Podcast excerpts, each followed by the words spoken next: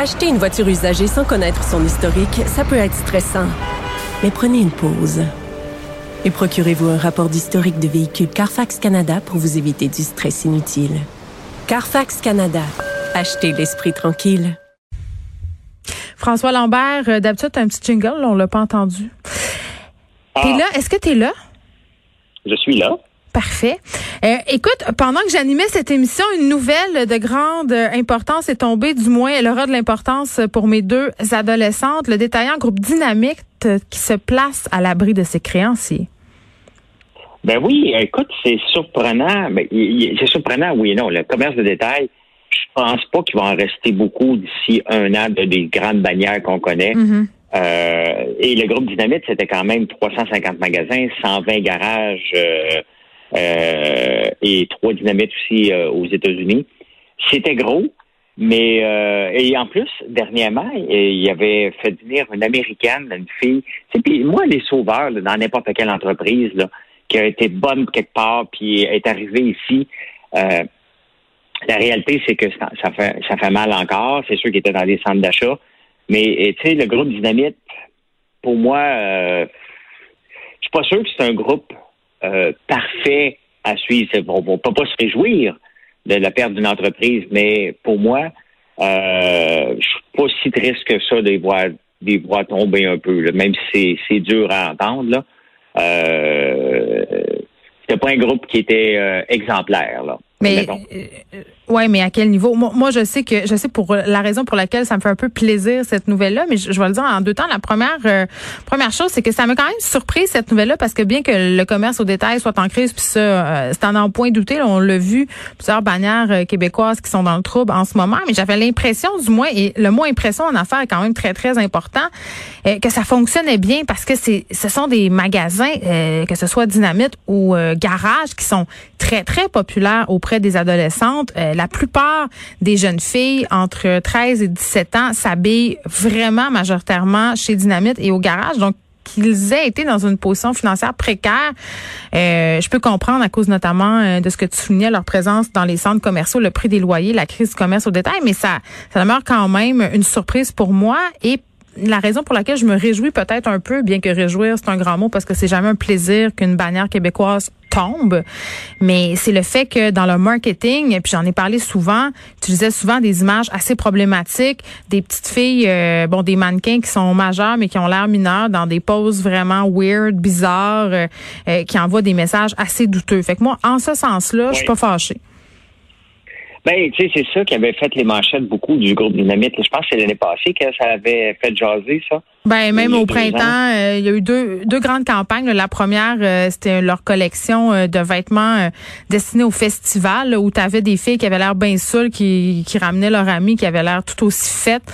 vraiment pas très habillés. Bon, après ça, on a eu une nouvelle campagne de nains, euh, ça fait quelques mois justement, puis j'en avais parlé euh, où on avait on imitait un peu le langage des influenceurs et qu'on avait euh, une espèce de fille qui avait l'air de vouloir par finir de se déshabiller là, on, on empruntait un peu à l'imaginaire des cam girls et quand on sait que ça s'adresse à un public adolescent, ben, je trouvais ça bizarre comme message envoyé. Là, je suis pas contre les vêtements sexy, loin de là. Mais à un moment donné, quand tu t'adresses à des petites filles de 13-14 ans, il y a une façon peut-être de vendre du linge qui est peut-être sexy, mais d'une autre façon, en projetant une autre image.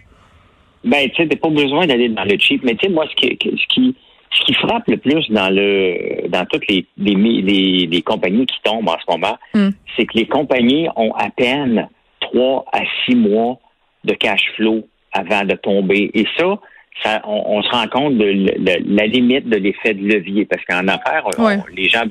Moi, j'ai j'ai horreur de ça. J'utilise pas l'effet de levier à peine. Et euh, on le voit qu'ils l'ont tellement utilisé, que ce soit le château. C'est comme le château, ça fait 10 ans qu'ils perdent de l'argent. C'est impossible pour une entreprise de perdre de l'argent pendant 10 ans. Là. Mais pourquoi ils s'obstinent autant que ça? Il y a plusieurs aussi faillites de, de mettons, euh, puis je mets mais si on parle de Caroline Néron, tu as des années de bilan négatif, puis tu continues, tu continues. Tu sais, pourquoi ils s'acharnent? C'est ça que je comprends jamais, moi. Ben, tu sais, comme que, je vais séparer quand même Caroline Néron du château, parce que le château, c'est là depuis 1958-59. oui, je comprends bien. Pourquoi qu'il s'acharne depuis 10 ans, je le comprends pas. Caroline s'était perdue d'avance. C'était son, son trip à elle, là, ouais. euh, qui, était qui était financé en pensant qu'elle était pour devenir la Michael Kors québécoise, puis il y avait des grandes ambitions. Ça aurait peut-être pu fonctionner, mais euh, il venait d'avoir un exemple flagrant que quand on ouvre des boutiques, Bleu Lavande qui s'est relevé quand même, qui, qui était tombé, qui est un cas universitaire un peu à la Théo. Mm. Euh, autant que Théo va, va être un cas universitaire, autant que Bleu Lavande en a été un avant. Il faut se servir de ces cas-là pour apprendre, pour ne pas faire la même erreur. Et Caroline était tombée les deux pieds dans la dans la foi de Bleu Lavande. Euh, mais ce qu'il ce qu'il faut remarquer, c'est que les entreprises ont tellement poussé l'effet de levier pour prendre l'expansion, de l'expansion, de l'expansion, de l'expansion, que dès qu'il arrive un petit coup dur, sont pas capables de le supporter. Et c'est ça qui est, je pense, le message de la sortie de cette pandémie-là. Hmm. C'est faites attention aux entreprises, l'effet de levier. Il faut grandir vite en affaires, mais il faut y aller tranquillement. il faut, il faut faire beaucoup de petits pas, mais rapides. Marcher rapidement, mais faire des petits pas, mais pas des pas de géants, parce qu'on le voit que c'est pas normal. C'est pas que normal qu'une entreprise, après six mois, regarde le groupe euh, La Vie en Rose aussi. Les euh, qui s'est mis sur la OK, ben eux, là, la vie en rose, c'était sorti dans les journaux la semaine passée, je pense. Eux, ils faisaient 20 millions de profits par année. Et le, le, euh, Jean-François Roberge, le, le président, euh, à peine un mois dans le COVID, il a dit qu'il n'y avait pas d'argent, alors qu'il y a un chiffre d'affaires de 400 millions par année. Fait pas de cash flow. Euh, ben, 20 millions de profits par année, et un mois après, tu es en train de crever de faim. Six mois après, tu te places la protection de la loi de la faillite. Il y a des problèmes. Il y a, il y a, il y a un siphonnement de, de, cash flow qui s'en va vers ailleurs, ou il y a une mauvaise gestion de, des flux de trésorerie, si on veut le dire en français. Mais pour moi, c'est ce qu'on voit tomber là, c'est vraiment une problématique de la croissance à tout prix rapidement qui éventuellement finit par péter. Et ça n'a pas pris grand-chose pour que ça pète. Euh, tu vois, six mois, c'est très court. Il y a des bannières, euh, si on pense entre autres à Gap, Old Navy, euh, Banana Republic, c'est le même groupe qui, eux, ont laissé tomber en très grande majorité là, les magasins physiques ne font presque exclusivement que de la vente en ligne maintenant euh, parce que c'était pas viable, tu sais, fait qu'à un moment donné, je pense que c'est vers là qu'on s'en va, c'est dommage, mais on en a parlé tous les deux. Euh, ce qui fait que tu vas te rendre dans un magasin, c'est l'expérience que tu as. Si tu peux retrouver la même chose en ligne, pourquoi tu irais? Moi, j'ai pas de temps à perdre d'aller chez Gap, j'ai pas de temps à perdre d'aller chez Olney. Tu sais, j'ai d'autres choses à faire. Mais tu regarde euh, le magasin phare de Dynamite qui était au coin de Sainte-Catherine puis McGill, si je me souviens bien. Là, euh, je pense que c'est ça. Il y en a un très gros là. comment veux-tu t'y rendre en ce moment? sais? Comment les jeunes... En métro, François, puis en vélo. Ce sont des enfants. Fait que... Ils n'ont pas de char encore, tu sais qu'ils savaient. Mais leurs parents qui payent la facture, oui. Je comprends ça. Mais ils, vont pas là parce que c'est pas attrayant. Ils ont pas. Euh, c'est de la construction. C'est pas. Euh, il y a des clowns. Ils veulent pas voir des clowns là. Ils vont peut-être aller au Carrefour Laval. Carrefour Laval est fermé. Donc euh, ils se sont rabattus en ligne puis ils mm. achètent en ligne puis ils font des TikTok avec la linge qu'ils acheté en ligne là. Mm. C'est. Ah oui. Mais bref, ce qu'il faut retenir, c'est que ce n'est pas normal que des entreprises avec 6 000 employés, 350 magasins ont de la misère à soutenir le rythme pendant c'est à peine fermé et, que ces entreprises-là n'avaient jamais fait le virage euh, euh, en ligne. Et tout ça, pour moi, c'est représentatif de la soif euh, des, des, entrepreneurs derrière tout ça. Puis tu sais, derrière tout ça, c'est Andrew Lofty. Andrew Lofty qui a fait le Royal Mount, qui avait aucun bon sens. Mm-hmm. C'est lui qui a fait l'hôtel Four Seasons. Et euh, tu sais, à un moment donné, on voit grand, puis il est beaucoup, beaucoup aussi derrière euh, Griffintown. à un moment donné, on a peut-être vu trop grand, trop vite dans son cas, puis là, ça commence à tomber comme un château de cartes. Là. Bon, François, tu crois que ta génération et celle de tes parents, vous devez vous excuser à nous, milléniaux? Es-tu une, milléniale, toi? Bien entendu. Sur la, sur ben oui, sur la fin, oui. 82. Ben, ben c'est pas moi, je suis un X, je suis pas un boomer. Et, euh, Grand bien t'en face. Mais non, je taquine les boomers. Je les aime. Mes parents, c'est des ben boomers, je les adore. Mais, tu sais, c'est la preuve, vous êtes la première génération, puis la génération Z, la première génération qui vont avoir à vivre avec des taux d'intérêt très élevé parce que ça fait longtemps qu'on n'a pas eu. Dis pas ça.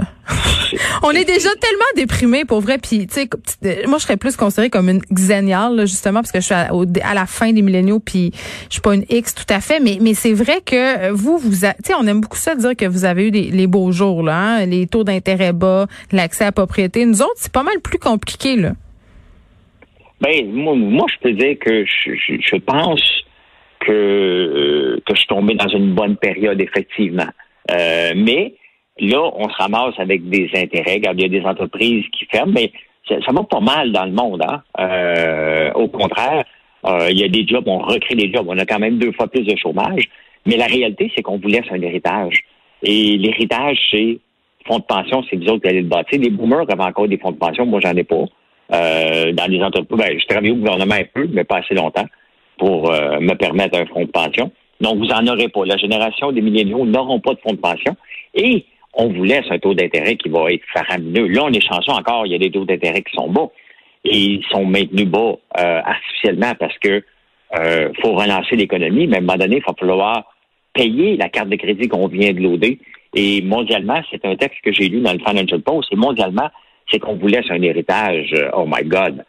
La réalité, là, on est comme des influenceurs qui sont débarqués chez vous, puis qui ont loadé la carte de crédit, qui sont partis avant de la payer. C'est ça. Dans le fond, les influenceurs, qui est la génération des milléniaux, euh, c'est nous autres, les, vrais influenceurs.